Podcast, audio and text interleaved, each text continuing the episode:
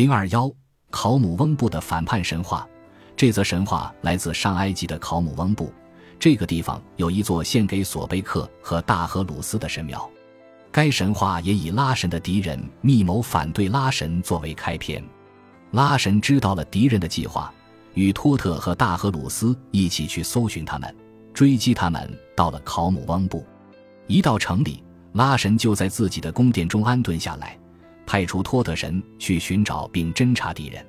智慧之神发现反叛者驻扎在大湖的岸边，他跟敌人维持着安全的距离，在河堤上侦察，发现共有二百五十七个敌人，有八个头领统帅着。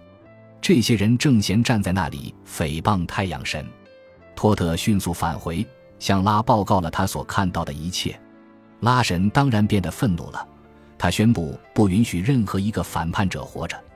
或许因为其太疲累，不能亲自上阵，或因为谨慎地考虑了敌人的兵力，托特神提议说：“大荷鲁斯是一个合适的、有经验的武士，可以让他去消灭拉的敌人。”拉采纳托特的建议，派出了全副武装的大荷鲁斯。